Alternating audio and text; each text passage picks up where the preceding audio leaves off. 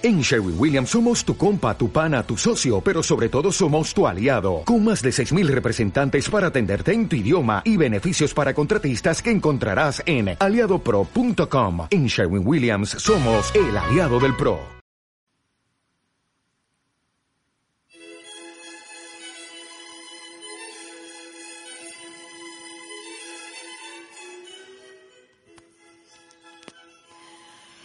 Bienvenidos a un programa más de Noches con Mónica.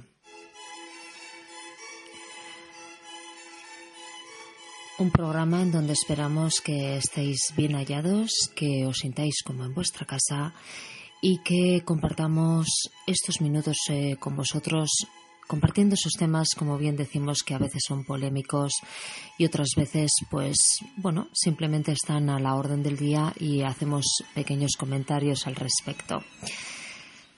Vamos a hablar de un tema que lleva mucho tiempo en el aire y que pocos padres quizás eh, quieran comprender.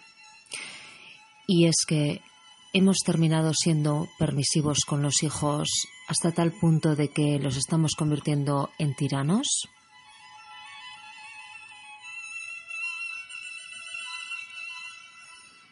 Como bien decimos, siempre repetimos en este programa, la pregunta está en el aire. Y es que em, ahora mismo hay padres que opinan que a los niños no hay que frustrarlos, que todo lo que piden se les tiene que dar o se les tiene que conceder, para que no se sientan desplazados, para que no sientan esa frustración. Y al final lo que estamos reflejando es todo aquello que nosotros no tuvimos cuando éramos pequeños, intentamos que ellos los tengan y que no les falte absolutamente de nada. La pregunta es, como siempre, ¿en qué los estamos convirtiendo? ¿Pequeños tiranos? ¿En niños sobreprotegidos? ¿Es bueno para el niño esto que estamos hablando?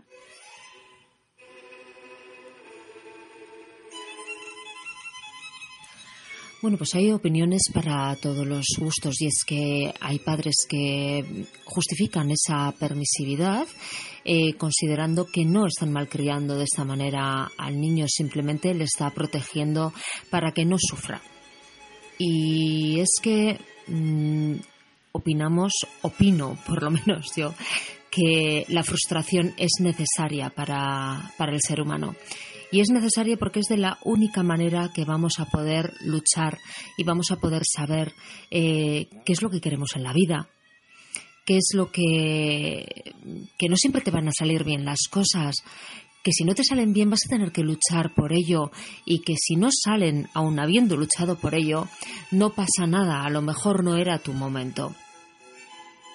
¿Qué problema hay en darse de tropezones con piedras? Sabemos que el ser humano es el hombre que es la persona que siempre tropieza dos veces con la misma piedra. Pero es que a base de tropezar y de tropezar es de la única manera que se aprende a poder ser mejor persona y a poder ver lo que es una frustración y esforzarse para conseguir las cosas.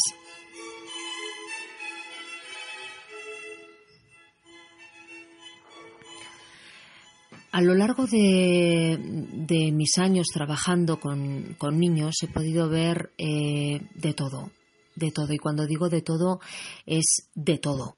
Eh, vuelvo a reiterar, em, muchas veces han venido padres que, sin hacerte la pregunta a ti de lo que el niño ha contado en casa, lo ha dado como válido. Quiere decir, si tú has tenido un problema con un crío, yo me he dedicado muchos años a dar clases de danzas a los, a los niños. Verdaderamente no he tenido muchos problemas, también os lo digo, pero si hay un problema que rodea al niño, son los padres. ¿Y por qué digo esto? No lo digo, siempre digo que no lo estoy expresando en un tema generalizado, pero sí es verdad que existen padres que no pueden tocar, que no les puedes tocar a su niño, porque si le tocas a su niño eh, puede salir por peteneras. Esto os quiero decir porque yo lo he vivido de primera mano y he visto niños que han contado una versión en casa y los padres han venido con el dedo así para decirte cuatro cosas y luego le tienes que decir ¿y dónde está mi versión? ¿Por qué se da por veraz solamente la versión del niño. Y os voy a contar un caso además que viví de primera mano. Hace muchos años yo he trabajado de muchas cosas y estuve sustituyendo a una persona en el comedor de un colegio. En ese momento yo estaba en el colegio, eh, el que está al lado de, de Aspaldico. Ahora mismo no me sale el nombre, pero bueno, es igual, no es el caso. El tema es que yo estaba oyendo a una monitora cómo le decía a otra lo siguiente. ¿Te ha traído el papel firmado fulanito de tal? Y dice, no. ¿Qué vas a hacer? le dijo la otra persona. En cuanto vea al padre o a la madre, en este caso era el padre el que siempre venía a recoger al niño, voy a hablar con él. Y así fue, yo no sabía de qué estaban hablando. Después, cuando pasó al día siguiente, estas monitoras volvieron a hablar y esta vez sí estaba yo. Y le preguntaron, ¿Has podido hablar con el padre de fulanito de tal? Y dijo sí. ¿Y qué tal? Y le dijo, pues tengo una indignación terrible. ¿Qué ha pasado? le preguntó la otra. Dice, pues que le dije al padre, le ha entregado su hijo el papel de que el otro día meó en el patio y le tuvimos que dejar en el pensalecu. Pensalecu es el, lugar donde pensar, ¿no? Cuando se hace una mala acción de los niños. Eh, y no me lo ha traído firmado. ¿Me puede explicar por qué? La respuesta del padre fue contundente y de verdad que nos dejó a todos con la boca abierta. No, no lo he traído firmado, porque mi hijo ha dicho que no lo ha hecho, y esa es la verdad.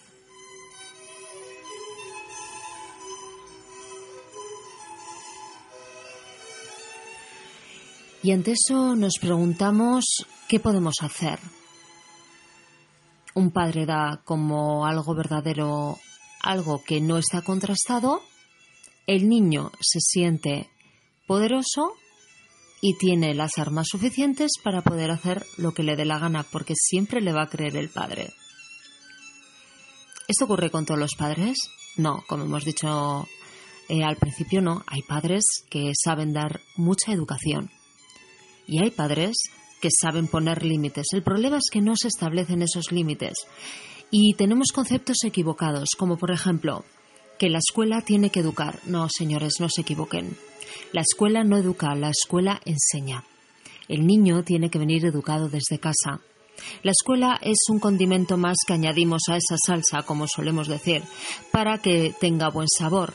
Pero claro, si ustedes piensan que la escuela tiene la obligación de educar a sus hijos, ¿qué papel juegan ustedes como padres a la hora de, de tenerlos? Volvemos a dejar la pregunta en el aire.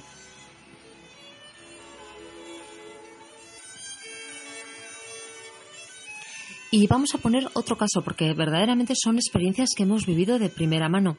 Yo os digo que fue una sustitución de un colegio, luego me tocó en otro colegio.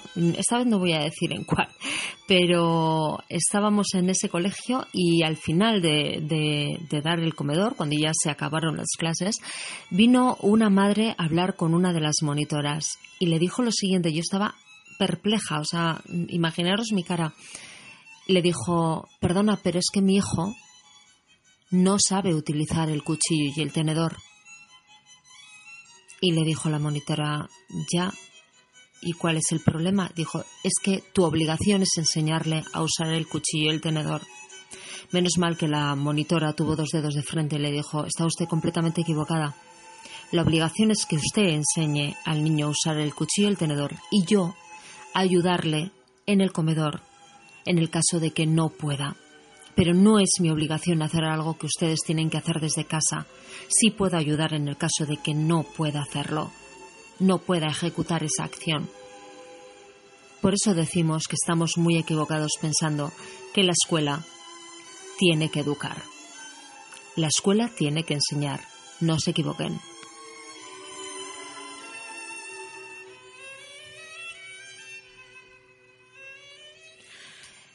Y debemos pensar que estos niños van a ser niños del futuro y van a ser niños que mm, que van a hacer edificios y que van a, van a construir cosas y que o van a ser fontaneros o van a ser eh, albañiles o van a ser muchísimas cosas.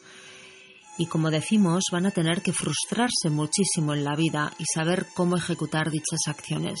Yo soy madre, tengo un hijo de 18 años. Un hijo que verdaderamente no nos podemos quejar con él, pero sí es cierto que es un crío que está acostumbrado a que todo le salga bien. Y les pongo otro caso más, y esta vez es un caso personal, es el caso de mi hijo. Vino un día frustrado porque había suspendido un examen. Y nosotros le felicitamos. Claro, él con una cara de, de asombro dijo, pero ¿cómo? Él estaba indignado. ¿Cómo puedes decir que me felicitas por un examen? porque tal? Porque me he dejado la vida en ello, tal, no sé qué. Y la contestación nuestra fue la siguiente por mucho que te esfuerces en la vida, vas a encontrar esos, esos obstáculos y no siempre te van a salir las cosas bien. Quizás a la segunda vaya la vencida o a la tercera. ¿Es una faena? Sí, es una faena. Pero si te acostumbras a que siempre te salgan las cosas bien, nunca vas a conocer el sentimiento de la frustración. Nunca vas a ser resolutivo y vas a esperar que los demás te resuelvan los problemas. Quizás es esa la reflexión que teníamos que tener. ¿Por qué resolvemos los problemas, todos los problemas a nuestros hijos?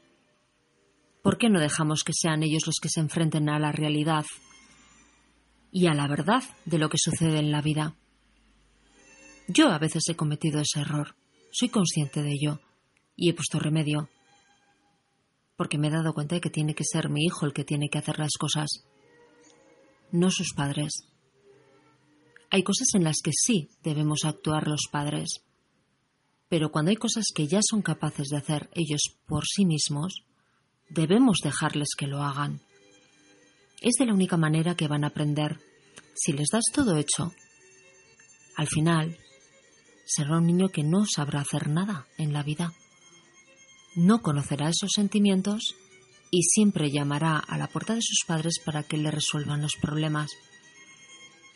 Por favor, seamos padres, pero seamos padres con todas las consecuencias. Quiere decir que ejerzamos la función de padres, no la función de colegas. No somos amigos de nuestros hijos, somos padres de nuestros hijos. Ellos eligen a sus amigos. Pero nuestra función es educar a nuestros hijos para que sean personas coherentes y personas que saben valerse por sí mismas en la vida. Si esperamos que otros eduquen a nuestros hijos, dejaremos y delegaremos en esas personas para que hagan la función que debemos hacer nosotros. Y es que ahora vivimos en un mundo en el que obviamente los padres trabajan y como ven poco tiempo a los hijos, prefieren no tener discusiones con ellos y colmarles con regalos y con un montón de cosas que ni necesitan ni son necesarias simplemente porque no les veis el tiempo que deberíais verlos. A lo mejor suplir esa carencia podría ser pasar una tarde completa con ellos y preguntarles ¿Cómo te va, hijo? ¿Qué habéis hecho en el colegio? Si solo le colmáis con regalos y le dais la razón siempre que os cuente un problema sin contrastar la versión, nos vamos a encontrar con niños malcriados, maleducados, soberbios y con la verdad absoluta por delante, enfrentándose a cualquier adulto con una falta de educación increíble por algo que debimos frenar nosotros como padres. Esa es nuestra función, educar a los hijos. ¿Malcriarles? No, como siempre digo, los que malcrían a los niños muchas veces son los abuelos, que ejercen a veces la función de padres pobres y que están ahí siempre al pie del cañón. Mi madre ha sido siempre, no ha sido nunca permisiva con mi, con mi hijo, jamás. Si las cosas las ha tenido que decir, se las ha dicho. Pero en cambio mi suegra, por ejemplo, esa mamá y eh, como dice ella, yo permito a mi nieto. La obligación tuya es que le eduques tú. Creo que esa es la reflexión que deberíamos tener, o por lo menos dejarla en el aire y que cada uno opine lo que quiera. Debemos educar. No pretendamos que sean otros los que eduquen a nuestros hijos.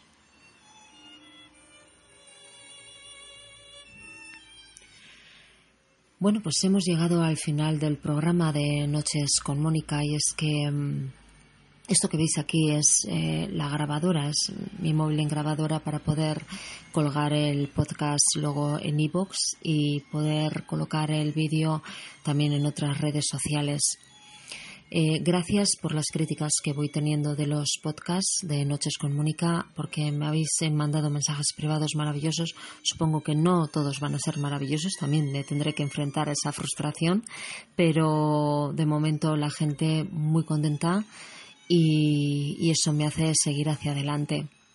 Pues nada más, nos despedimos aquí de este programa de Noches con Mónica, deseándoles siempre que pasen buena noche que tengan la conciencia tranquila porque como decimos siempre es la mejor almohada y como mejor vamos a soñar. Así que nada más, nos despedimos con esta música de Vivaldi y eh, les veo en una nueva entrega que haremos próximamente. Gracias por su atención y buenas noches.